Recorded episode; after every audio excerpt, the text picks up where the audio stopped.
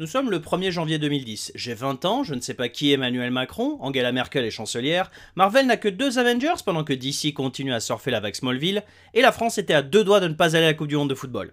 Enfin plutôt à cinq doigts. Bienvenue en 2010 et bienvenue dans 2010, décennie du dernier contact.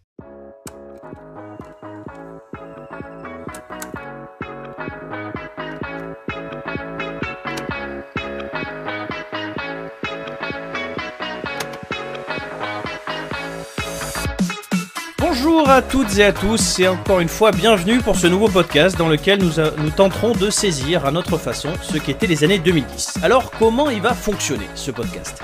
Pendant ces émissions, on tâchera de comprendre chaque année de la décennie avec un grand événement dans l'actualité, une série qui aura été regardée méticuleusement semaine par semaine ou bingée, un événement sportif et un film qui aura marqué les esprits. Mais pour parler de cette décennie riche en événements en tout genre, je ne suis pas seul. Non, j'ai un expert à mes côtés puisqu'il est journaliste à l'AFP et que pendant son temps à l'AFP Madrid, il a même vu Zizou de près. C'est Adrien Vicente. Adrien, bonjour. Bonjour. Qu'est-ce que tu faisais de beau en 2010, Adrien? Alors en 2010, j'étais, encore étudiant en Sciences Po euh, et j'étais dans mon, j'étais dans mon année d'échange en Argentine euh, en début d'année 2010 avant de revenir en France. Nickel. Donc euh, ça nous fait une, belle perspective, notamment sur le sujet sur lequel tu reviendras. Justement, Adrien, de quoi tu vas nous parler aujourd'hui côté actu et côté sport Alors, je vais vous parler euh, en 2010. Je vais repasser un peu sur l'actualité de, de, cette année et parler en particulier de, de la crise économique en Europe et, euh, et de Wikileaks. Et côté sportif, je vais vous parler de l'attribution de la Coupe du Monde au Qatar et parler un peu de l'avènement de l'avènement du pétrosport et, euh, et la l'engagement des pays du Golfe euh, dans, dans, le sport. Nickel. Alors Adrien n'est pas seulement un grand journaliste de renom international, puisqu'il est également balèze en quiz, puisque pendant nos études à Bordeaux, nous avons complètement défoncé les pub quiz du Café des Moines, avec plus d'une vingtaine de victoires en seulement un an, et principalement bah, grâce à lui. De ce fait, à la fin de chaque émission, nous aurons un quiz sur l'année dans Questions contre le champion, où une personne affrontera notre journaliste de choc en 10 questions sur l'année. J'expliquerai les règles le moment venu, et non, elle n'a rien à voir avec une émission au nom similaire où Adrien aurait été candidat. Mais en attendant, retournons dans un passé pas si lointain, retournons sur l'actu de 2010. Alors, 2010 dans l'actualité, c'est l'année du décollage de Facebook, le réseau social qui dépasse cette année-là les 500 millions d'utilisateurs. Ce qui en revanche n'a pas décollé, c'est 100 000 avions cloués au sol par un volcan islandais au nom imprononçable pas sur Terre mais sous Terre. 33 mineurs au nord du Chili sont sauvés en direct après 69 jours coincés à 688 mètres de profondeur. Toujours en Amérique latine, Dilma Rousseff devient présidente du Brésil. Autre grande femme au sommet de sa gloire et pour qui l'avenir ne s'annonce pas radieux non plus, Aung San Suu Kyi sort de prison et entame son ascension vers le pouvoir. En Europe, les perspectives sont bien plus sombres et c'est de ça que je vais vous parler aujourd'hui dans les institutions européennes, le monde économique, on s'est mis à parler de PIGS, ce sympathique sobriquet, qui veut dire cochon en anglais, est réservé aux quatre pays en grande difficulté économique, Portugal, Irlande, Grèce, Espagne. Car en 2010, on est en pleine crise. Les faillites de banques, l'éclatement des bulles immobilières et l'augmentation des dettes mettent l'économie européenne en danger.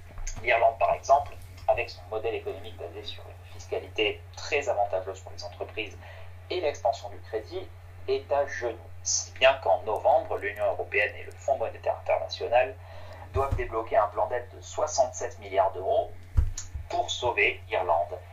Mais c'est surtout la Grèce qui est au cœur de la tempête. En mai, le pays d'Europe du Sud, très endetté et à qui les marchés ne veulent plus prêter aussi facilement, obtient un plan d'aide de 110 milliards auprès de l'UE et du FMI, en échange de quoi elle devra mettre en place des politiques d'austérité très dures et sous étroite surveillance de ses créanciers, la Troïka, qui deviendra particulièrement détestée dans ce pays du sud de l'Europe. C'est peu de le dire. Alors ce premier plan d'aide a été négocié sans trop de difficultés. La Grèce applique dans la douleur des réformes pour tenter de résorber son déficit. Socialement, c'est très difficile. Et économiquement, ça va marcher assez moyennement pour la Grèce.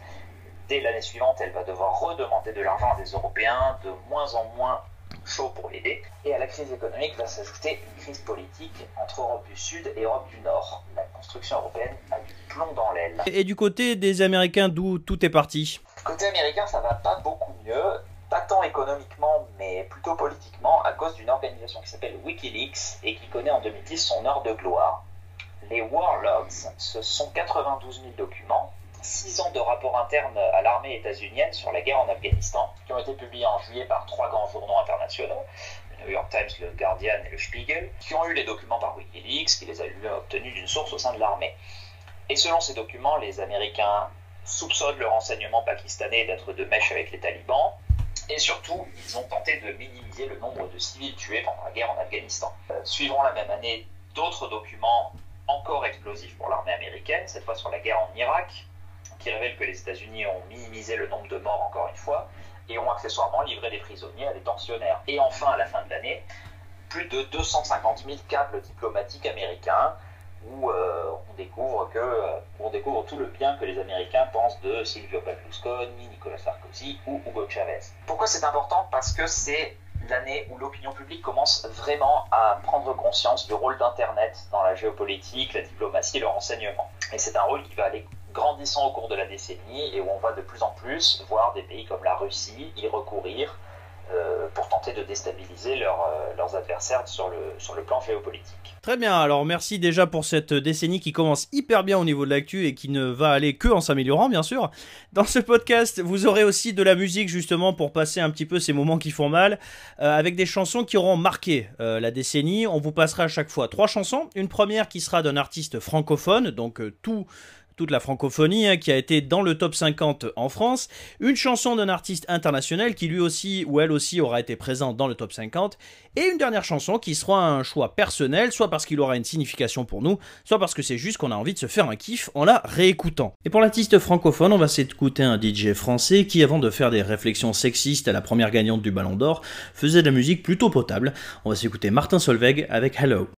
Alors, mon cher Vicente, qu'est-ce que vous regardiez de beau comme série en 2010 eh bien, en 2010, c'est pas très original, mais je regardais Les Simpsons, car euh, en Argentine, à ce moment-là, c'est une série qui fait partie du, patrimoine commun. Euh, tout le monde connaît les répliques des épisodes, euh, des épisodes, au moins ceux des premières saisons, qui sont très régulièrement repassés à la télévision. Donc je regardais Les Simpsons, mais c'est pas très 2010, j'en conviens. Oui, vu le nombre de passages qu'il y a sur euh, euh, M6, W9 et Sister, je pense qu'on est pas trop mal. Eh bien, mon cher Adrien, sache que la décennie des années 2010 est souvent décrite aux États-Unis comme un Golden Age of Television, un âge d'or de la télévision. Et le début de cette décennie n'est effectivement pas encore marqué par les plateformes de streaming pour lesquelles la concurrence a explosé au début de la nouvelle décennie 2020. Netflix, en tant que plateforme de vidéo à la demande, voit certes le jour en 2007 aux États-Unis, mais il faudra attendre 2010 avant que le service se développe à l'étranger, et même 2014 pour la France. Ce sont donc encore les chaînes de télévision qui font la loi, malgré le piratage en ligne extrêmement important. Il est toujours difficile de cibler une année en particulier pour une série. Une série qui a du succès dure rarement une seule saison, mais justement l'analyse d'une décennie comme celle que nous faisons nous permettra de s'attarder sur plusieurs séries qui se faisaient concurrence par le passé. Alors en 2010, on peut regarder des séries dramatiques très diverses. Si vos trucs ce sont les cigarettes, les années 50 et la pub, vous pouviez regarder Mad Men. Bon, c'est les mecs dans une agence de pub qui clopent. Pour le jingle de la marque de choucroute, je propose qu'on prenne les Village People. Ça donnerait quoi William Purin. C'est génial. Ouais, pas mal. Le personnage principal était certes interprété par John Hamm, mais qui aura lancé la carrière d'Elizabeth Moss, qui joue aujourd'hui une servante écarlate dans The Handmaid's Tale. Si votre truc c'est plus les profs de chimie, les chimios et la méthamphétamine et le mot bitch, alors vous vous êtes tourné vers Breaking Bad. I am not in danger, Skyler. I am the danger. A guy opens his door and gets shot, and you think that of me? No. I am the one who knocks. Brian Cranston était non seulement capable de jouer le père complètement loufoque dans Malcolm, mais aussi un père de famille qui commence un petit peu ennuyeux avant de devenir un baron de la drogue sans pitié. L'autre acteur principal, Aaron Paul, après avoir joué Jesse Pinkman, compagnon souvent malgré lui de Heisenberg, est devenu la voix de Todd Chavez dans la série Netflix BoJack Horseman, que je vous recommande chaudement, avant de nous teaser en 2019 sur son nouveau rôle dans la saison 3 de Westworld, dont je ne peux pas parler puisqu'elle a été diffusée sur HBO en 2020, en dehors de la décennie qui nous intéresse. Eh ben dis donc, qu'est-ce qu'on se marre? Il y, a eu des séries marrantes aussi cette année-là? Alors du côté des comédies, tu avais d'excellents choix de séries dont tu as peut-être déjà entendu parler, mais que la plupart d'entre vous n'ont jamais regardé. La sélection que je vais proposer est entièrement issue de la chaîne NBC, qui a connu ensuite une traversée du désert en termes de séries. Si vous vouliez vous plonger dans le merveilleux monde de l'administration des parcs d'une commune de taille moyenne de l'Indiana, alors vous aviez la série Parks and Recreation. This is a mistake. Why would you call it that on your menu? I don't know what to tell you, man. Just give me all the bacon and eggs you have. Wait, wait. I worry what you just heard was give me a lot of bacon and eggs. What I said was give me all the bacon and eggs you have. Do you understand? Avec Amy Poehler, issue de Saturday Night Live, Aziz Ansari, qui a ensuite joué dans la série Netflix Master of None, Nick Offerman, qui interprète le légendaire libertarien viandard Ron Swanson, et Chris Pratt, qui avant de jouer les Gardiens de la Galaxie aux abdos de fer, jouait le guitariste amateur bedonnant loin d'être brillant. Pour l'anecdote, lors de l'avant-dernière saison de Parks and Recreations, son physique avait tellement changé que son personnage a été obligé d'expliquer l'importante euh, perte de poids, et il l'a fait par une simple phrase J'ai arrêté de boire de la bière. Si vous vouliez vous intéresser au quotidien d'un community college, ces universités américaines de petite taille et de mauvaise réputation, vous aviez Community de Dan Harmon, le co-créateur de Rick et Morty. You've just stopped being a study group. You've become something unstoppable. I hereby pronounce you a community. Community suit un groupe d'études formé par d'adorables losers et outsiders, de l'avocat qui a perdu son autorisation de pratiquer le droit, à l'ancienne première de la classe sortie de la clinique de désintox, en passant par la mère de famille ultra religieuse et l'ancienne star de football américain lycéen, interprété par Donald Glover avant qu'il soit mieux connu sous le nom de Childish Gambino. Vous pouvez même apercevoir John Oliver, le présentateur de Last Week Tonight, dans un rôle secondaire sous les traits d'un professeur en psychologie alcoolique. Les six saisons de Community viennent de faire leur apparition sur Netflix, allez-y, foncez. Enfin, si vous voulez avoir une idée de comment la saucisse est faite, comme disent nos amis anglo-saxons, vous avez 30 Rock. Please, I just need to talk to him before he takes off and I never get the chance again. Fine, just leave the sandwich and go through. Leave the sandwich? Leave the sandwich. Final boarding call for Flight 254 to Cleveland. You're choosing the sandwich over a guy. That is less cliched. I can do it. 30 Rock, c'est le nom donné à l'immeuble situé au 30 Rockefeller Plaza à New York, qui abrite les studios de la chaîne NBC. Vous pouvez y suivre le quotidien de la production de l'émission TGS, qui ressemble beaucoup à SNL, Saturday Night Live, et la folie hebdomadaire entre acteurs complètement cinglés, auteurs peu considérés, une chef d'écriture et de production pizzaolique, et le nouveau chef de la chaîne qui ne voit ce poste que comme une opportunité de plus pour monter en grade, interprété par Alec Baldwin. La série a été créée par Tina Fey, ancienne elle-même de SNL, et qui interprète Liz Lemon, la chef de production pizzaolique. Mais selon moi, la série qui aura marqué non seulement 2010, mais surtout toute la décennie, c'est Sherlock. I know you're an army doctor and you've been invalided home from Afghanistan. I know you've got a brother who's worried about you, but you won't go to him for help because you don't approve of him, possibly because he's an alcoholic, more likely because he recently walked out on his wife. And I know that your therapist thinks you're limp psychosomatic, quite correctly, I'm afraid. It's enough to be going on with, don't you think? The name Sherlock Holmes and the address is 221B Baker Street. Pour les trois du fond qui n'ont jamais ouvert un bouquin de leur vie, la série est inspirée par les ouvrages de Sir Arthur Conan Doyle, Sherlock Holmes.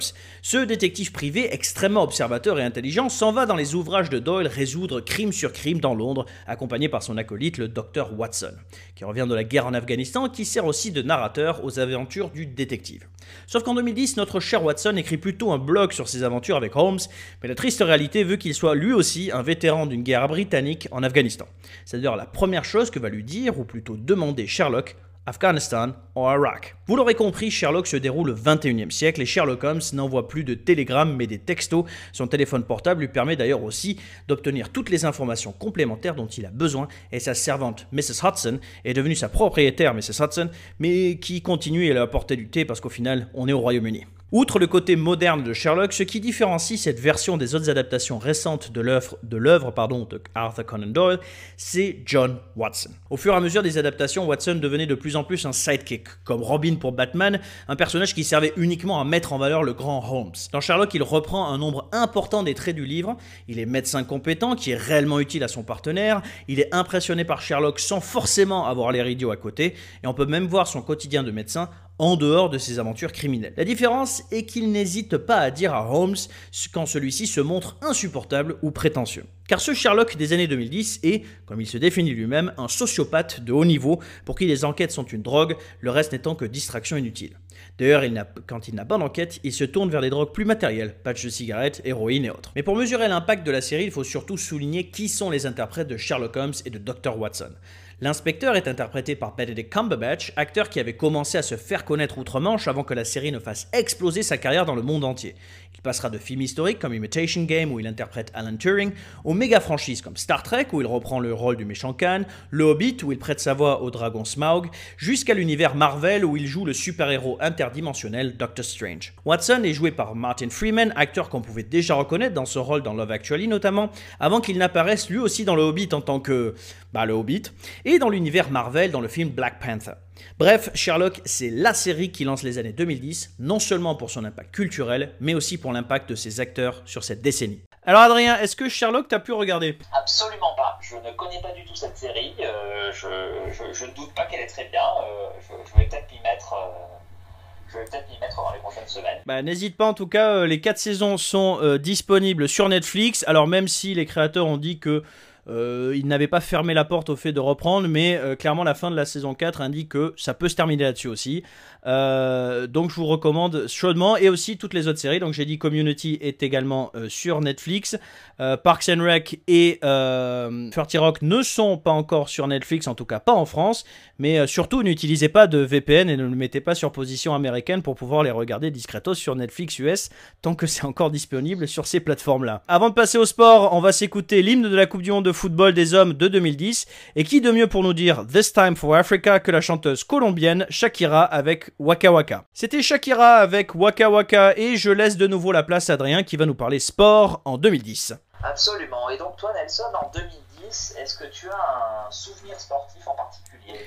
Euh, oui, euh, je me souviens que j'ai plus un très grand, euh, que pendant quelques temps j'avais pas un très grand amour des bus et des espagnols pour deux raisons. Euh, tout simplement un parce que euh, ben, c'est un bus qui a éliminé la France de la Coupe du Monde et par contre ce sont les Espagnols qui ont éliminé les Allemands de la Coupe du Monde. Du coup voilà, j'ai pas j'ai pas un excellent souvenir de 2010 même si le parcours des Allemands jusqu'en demi était était génial. Absolument parce que 2010 c'est donc une Coupe du Monde de foot en Afrique du Sud qui aura vu l'équipe de France se ridiculiser en Mondovision, l'Espagne gagner enfin le trophée et l'Allemagne découvrir qu'elle abritait le meilleur parieur du monde à l'aquarium d'Oberhausen. RIP Paul Poulpe. Et dans les autres sports, nous avons eu Sébastien Vettel qui est devenu le plus jeune champion du monde de Formule 1 à 23 ans. Euh, le Canada qui marche sur ses Jeux Olympiques d'hiver avec 14 médailles d'or, et le cycliste luxembourgeois Andy Schleck qui ne le sait pas encore mais qui a gagné le Tour de France Tour de France qui lui sera attribué deux ans plus tard parce que le premier vainqueur, Alberto Contador, était, je vous le donne en mille, dopé, mais oui bien sûr. Mais en ce début de décennie, tout est encore possible et donc on va parler d'avenir, plus précisément d'un événement qui s'est déroulé en décembre. The 2022 FIFA World Cup is Qatar.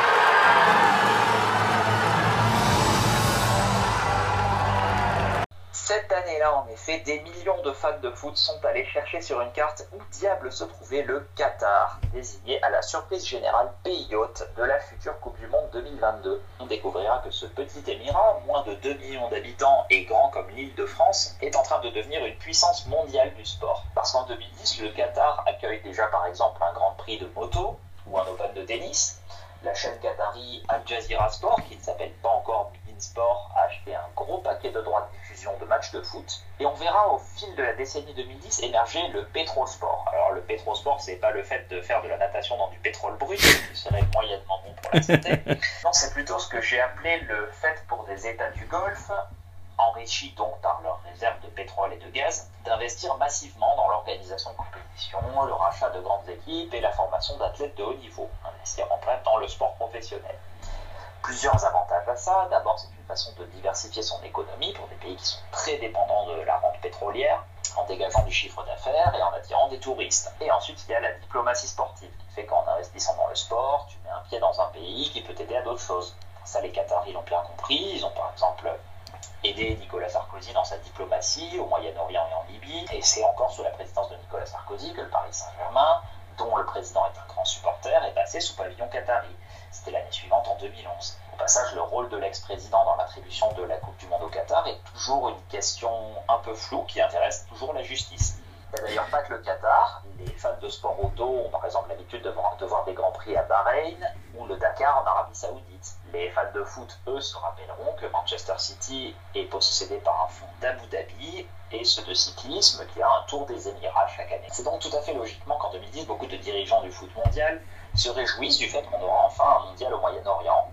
Ça n'a jamais été le cas jusqu'ici, parce qu'ils considèrent le Moyen-Orient comme une des nouvelles frontières du sport planétaire, euh, une des régions où ils entendent le développer. De leur côté, les militants des droits humains vont vite avoir de quoi outre le fait que le Qatar n'est pas réputé pour son progressisme. Bientôt, on apprendra que des ouvriers étrangers sont morts sur les chantiers des stades. Ce sera dénoncé par, par les grandes ONG de défense des droits humains. Sauf qu'en matière de sport, the show must go on. Et en général, tant que l'argent est là et tant que l'organisation peut continuer, la tenue de la compétition ne fait aucun doute et c'est aussi un peu ça la victoire du Petrosport. Très bien, merci euh, Adrien. Du coup, maintenant, on va parler film. Euh, Adrien, qu'est-ce que tu... Est-ce qu'il y a un film en particulier qui te revient quand je te dis 2010 euh, 2010, c'est une bonne question. Euh, il, y a, euh, il me semble qu'il y a le film Toy Story 3 qui est sorti cette année-là. Effectivement. que, que j'ai vu que j'ai vu aussi à sa sortie, qui m'a fait pleurer comme un gamin. Typiquement ça visait très exactement euh, notre génération, c'est-à-dire les gens qui avaient vu les, premiers épisodes quand ils étaient enfants et qui avaient grandi depuis. Euh, ouais, non mais voilà, on va pas faire semblant. Effectivement, j'allais parler en plus de Toy Story 3, donc c'est nickel.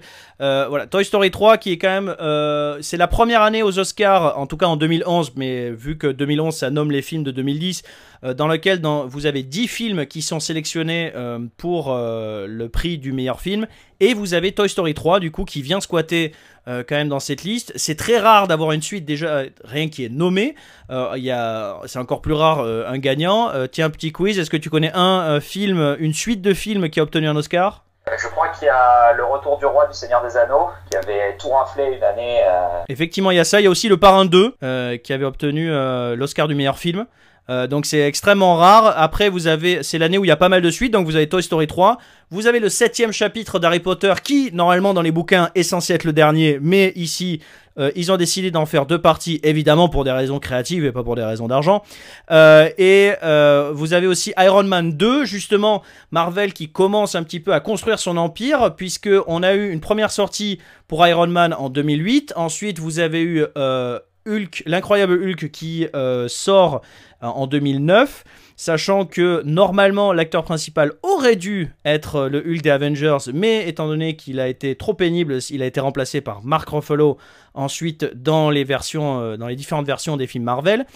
Et ensuite, vous avez aussi des films qui vont beaucoup marquer les esprits. Vous avez Black Swan avec Nathalie Portman qui interprète merveilleusement bien euh, une danseuse de ballet qui justement va se perdre dans euh, cette question entre le signe blanc et le signe noir euh, de cette œuvre originale et ça traite aussi notamment très bien certaines questions psychologiques et la pression psychologique qu'on peut ressentir dans le milieu artistique. Vous avez mon film préféré qui ne sera pas le film dont je vais parler le plus mais Dieu sait que je me retiens, c'est le discours d'un roi de King's Speech où justement on voit le père de la future Elisabeth II qui était bègue et qui par contre devait justement, comme le titre l'indique, tenir un discours et non pas et pas n'importe quel discours, mais le discours euh, qui justement va emmener le Royaume-Uni et euh, le Commonwealth dans la deuxième guerre mondiale. Il est interprété par Colin Firth qui euh, justement aux Oscars remportera le prix du meilleur acteur.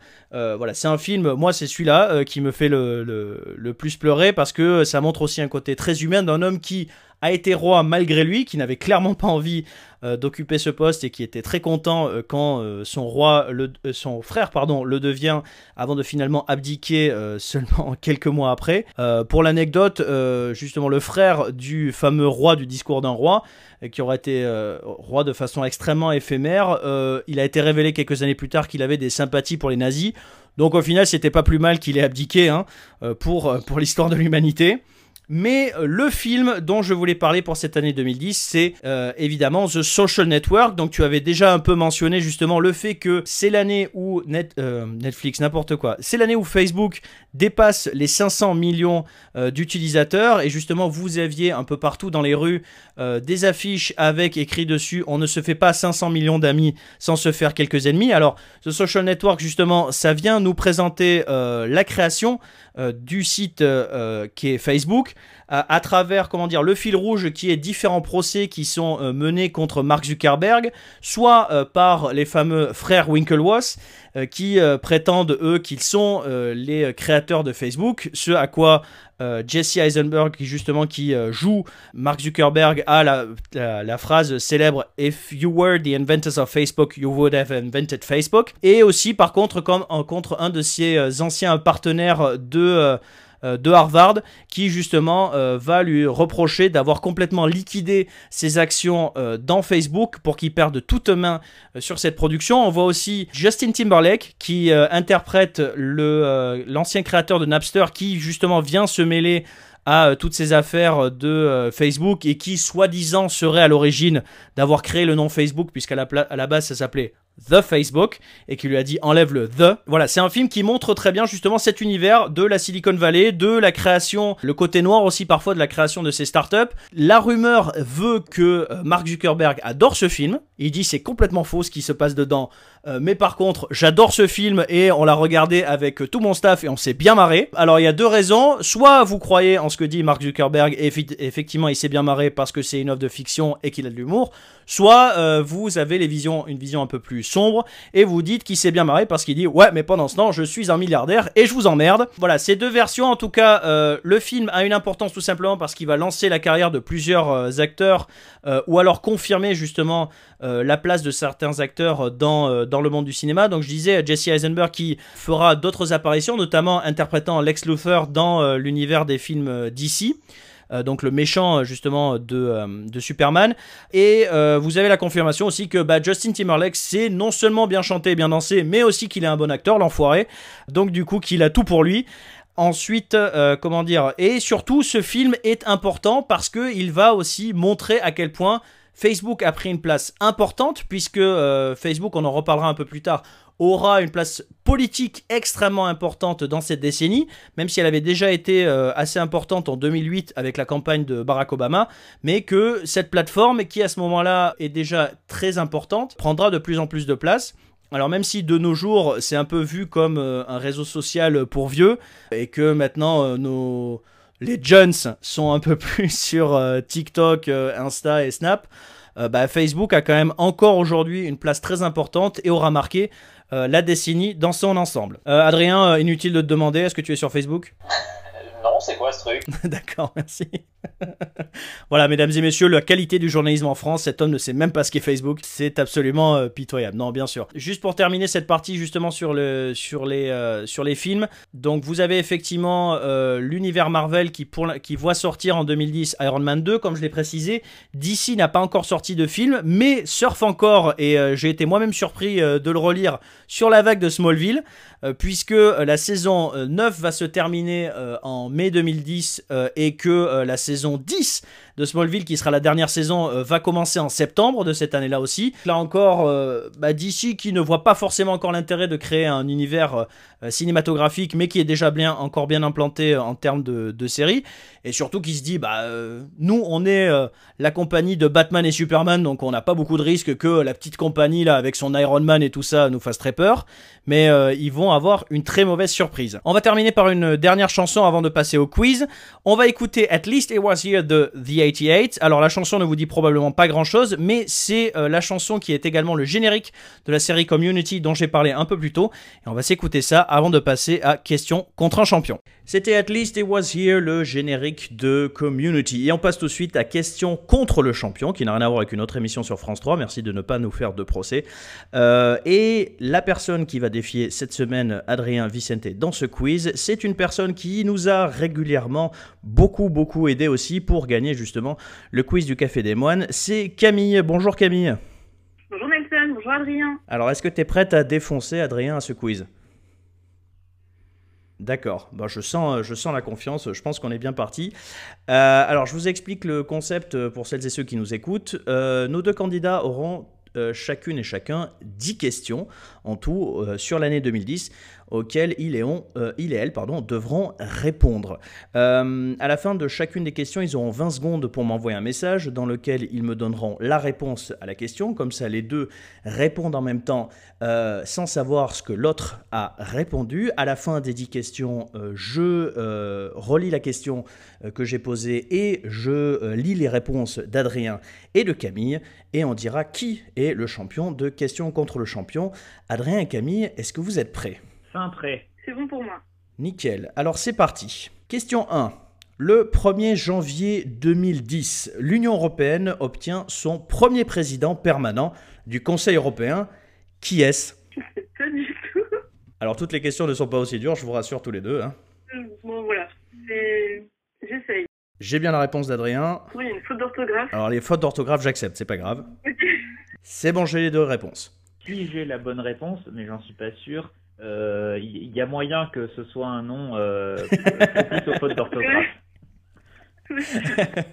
De toute façon, le- 9 fois sur 10 au Parlement européen, à moins que ce soit un Français, euh, on a souvent des fautes d'orthographe parce qu'on va pas se leurrer, on est quand même assez nul en orthographe étrangère, euh, les Français. quoi. Question 2. En 2011, les démocrates américains n'ont plus qu'une majorité de 59 sièges au Sénat suite à l'élection de Scott Brown, un républicain, après le décès du démocrate du Massachusetts en 2009. Cousin de John F. Kennedy, quel était le prénom de ce sénateur? Ah ouais, les deux, les deux premières sont les plus hardcore. Je vous mets bien dans le bain dès le début. Euh, bon, bon, bon. Je répète donc, c'est l'ancien sénateur du Massachusetts jusqu'en 2009 qui était le cousin de John F. Kennedy. Quel est son prénom? Je tente un bluff. Ok, j'ai la réponse d'Adrien. Et j'ai aussi la réponse de Camille. On enchaîne. Question 3. Les régionales de 2010 confirmeront le raz-de-marée de la gauche de 2004. Quelle est la seule région de France métropolitaine qui n'est pas emportée par la gauche? Alors, pour, pour tout dire, moi, j'ai pas fait Sciences Po, hein, donc euh, je. C'est bon, j'ai les deux réponses. On enchaîne. Question 4. En 2010, parmi ces quatre propositions, laquelle gagne l'Eurovision? A. La Finlande. B. L'Allemagne. C. Les Pays-Bas. Ou D. l'Andorre? Ah putain, je crois que j'ai- en plus, j'ai regardé à ce moment-là. Euh, voilà, c'est envoyé. Question 5. Parmi les quatre villes suivantes, laquelle a organisé l'exposition universelle de 2010 A. Saragosse. B. Milan. C. Shanghai. Ou D. Pont-à-Mousson?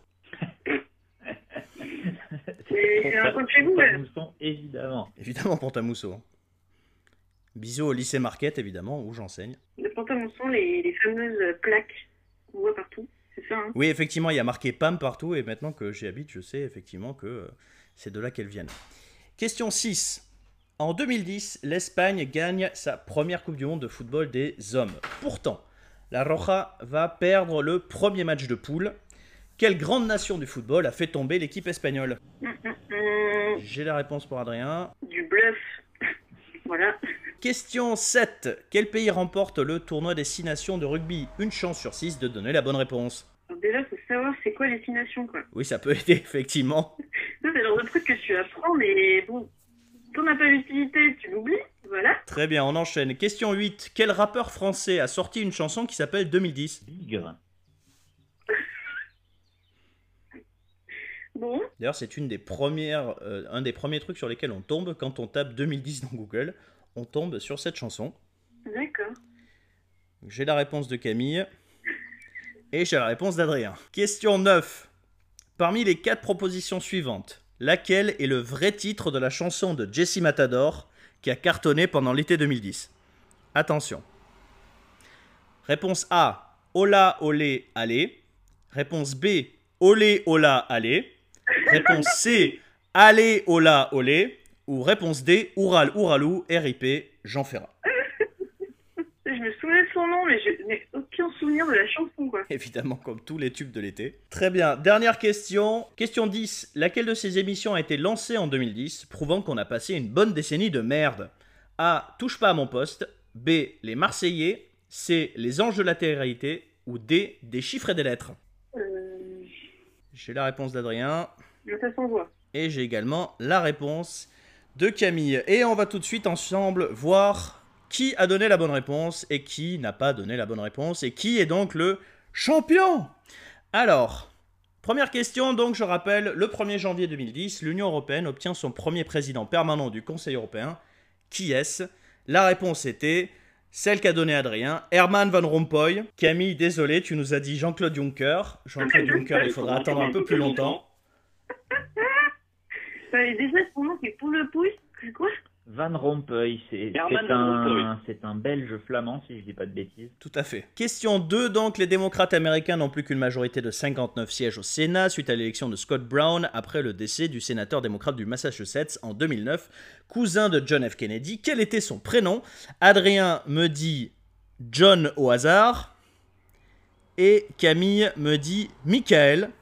Eh bien, vous avez tous les deux complètement faux. C'était Ted, Ted Kennedy, Ah oui, Ted Kennedy. qui a été un des premiers soutiens de Barack Obama euh, dans les primaires démocrates de 2009 et qui l'a d'ailleurs bien aidé à se faire élire, euh, 2008 pardon, et qui l'a ensuite bien aidé à se faire élire et qui avait soutenu d'ailleurs euh, la réforme euh, du système de santé appelée euh, Obamacare par les Américains. Question 3. Les régionales de 2010 confirmeront le raz-de-marée de la gauche de 2004. Quelle était la seule région de France métropolitaine qui n'est pas emportée par la gauche? Camille, tu nous as dit le PACA. Et Adrien, tu nous as donné la bonne réponse qui est évidemment l'Alsace. Oui, il fut un temps où la région PACA a été gouvernée à gauche, aussi incroyable que ça puisse paraître.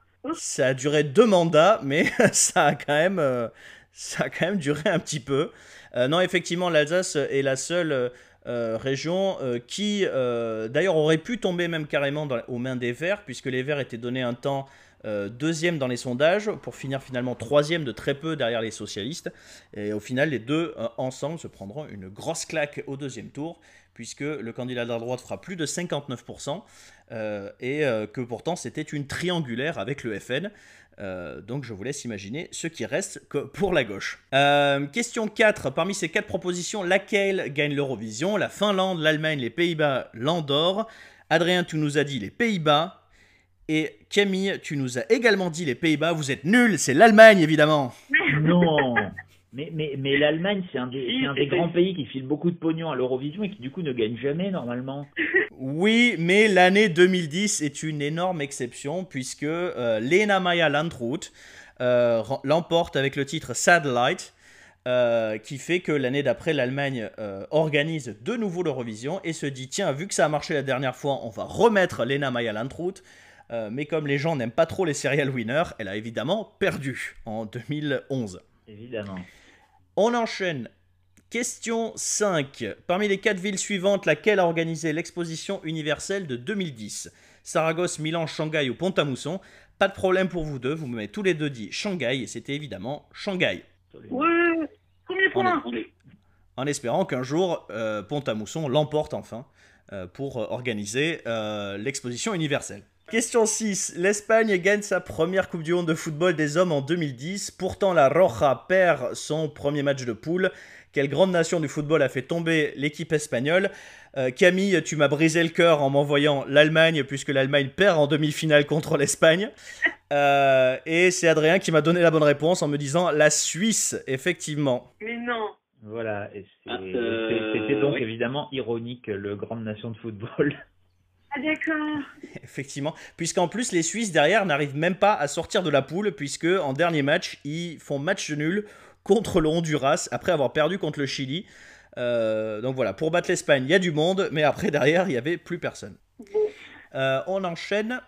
Question 7. Quel pays remporte le tournoi des 6 nations de rugby? Comme je vous ai dit, vous aviez une chance sur 6 de donner la bonne réponse. Euh, et effectivement, c'est la France qui remporte cette année-là le tournoi des 6 nations, avec même un grand chelem. Euh, je peux vous dire qu'en 2020, on ne peut qu'en rêver euh, d'un tel exploit. Il me semble que c'est la dernière Euh, victoire française en six nations d'ailleurs. Il me semble aussi. Euh, c'est à vérifier, mais il me semble aussi que c'est la dernière victoire. oui. Question 8. Quel rappeur français a sorti une chanson qui s'appelle 2010 Euh, Adrien, tu m'as dit Booba. Et euh, Camille, tu m'as dit Doc Gineco, parce que c'est vrai que Doc Gineco était encore très productif en 2010. Euh, C'était Orelsan. Ah, je me suis dit, il était pas encore. euh, Si, justement, c'est au début où il se fait connaître, c'est la même année aussi que Le Chant des Sirènes. que il sort une chanson qui s'appelle 2010, et je me suis dit, bah, vu que ça tombe à chaque fois dans mes recherches Google quand je tape 2010, autant placer cette question. Question 9 est sûrement la question la plus casse-couille. Parmi ces quatre propositions, laquelle est le vrai titre de la chanson de Jesse Matador qui a carton- cartonné pardon, pendant l'été 2010 Camille, tu m'as dit que c'était Allez, hola, ol- olé. Et Adrien, tu m'as dit que c'était également Allez, hola, olé. Et c'est la bonne réponse pour tous les deux. Donc c'était du pur hasard, hein, vu que je ne sais pas qui est l'interprète de cette chanson et que je ne connais pas la chanson. Non, c'était effectivement Allez, hola, olé. Euh, et d'ailleurs, euh, tout le monde a déjà oublié cette chanson une fois qu'il aura fini cet épisode du podcast. Et enfin, question 10. Laquelle de ces émissions a été lancée en 2010 prouvant qu'on a passé une bonne décennie de merde? Adrien, tu m'as dit touche pas à mon poste. Camille, tu m'as dit touche pas à mon poste. Et vous avez tous les deux raison. Effectivement, c'était touche pas à mon poste. Je ne veux pas acclamer tout ça à mon poste. On va donc compter les points. Et ça nous fait donc 4 points pour notre cher ami Camille et 7 points pour Adrien. C'est donc Adrien qui reste notre champion. Félicitations Adrien. On va voir dès le prochain épisode si c'est le début d'un long règne. Euh, je te le souhaite en tout cas. Évidemment, je n'avantagerai euh, personne euh, dans, dans ces questions, mais attention aux futurs candidats. Vous savez euh, de quel bois il faudra vous chauffer? Bah, c'est déjà la fin de cet épisode de euh, 2010 la décennie du dernier contact. Je vais remercier Camille qui pour avoir participé à, à ce quiz. Est-ce que tu as passé un bon moment quand même, Camille? Oui, oui, oui. Très bien, ben merci beaucoup. Nous t'offrons euh, l'encyclopédie euh, des euh, synonymes biélorusses. Ce n'est pas vrai, évidemment. Nous n'avons pas d'argent. Voilà, euh, Adrien, merci beaucoup. Mais de rien, voyons. Et puis on se retrouve en 2011. Allez, à ciao, bonsoir.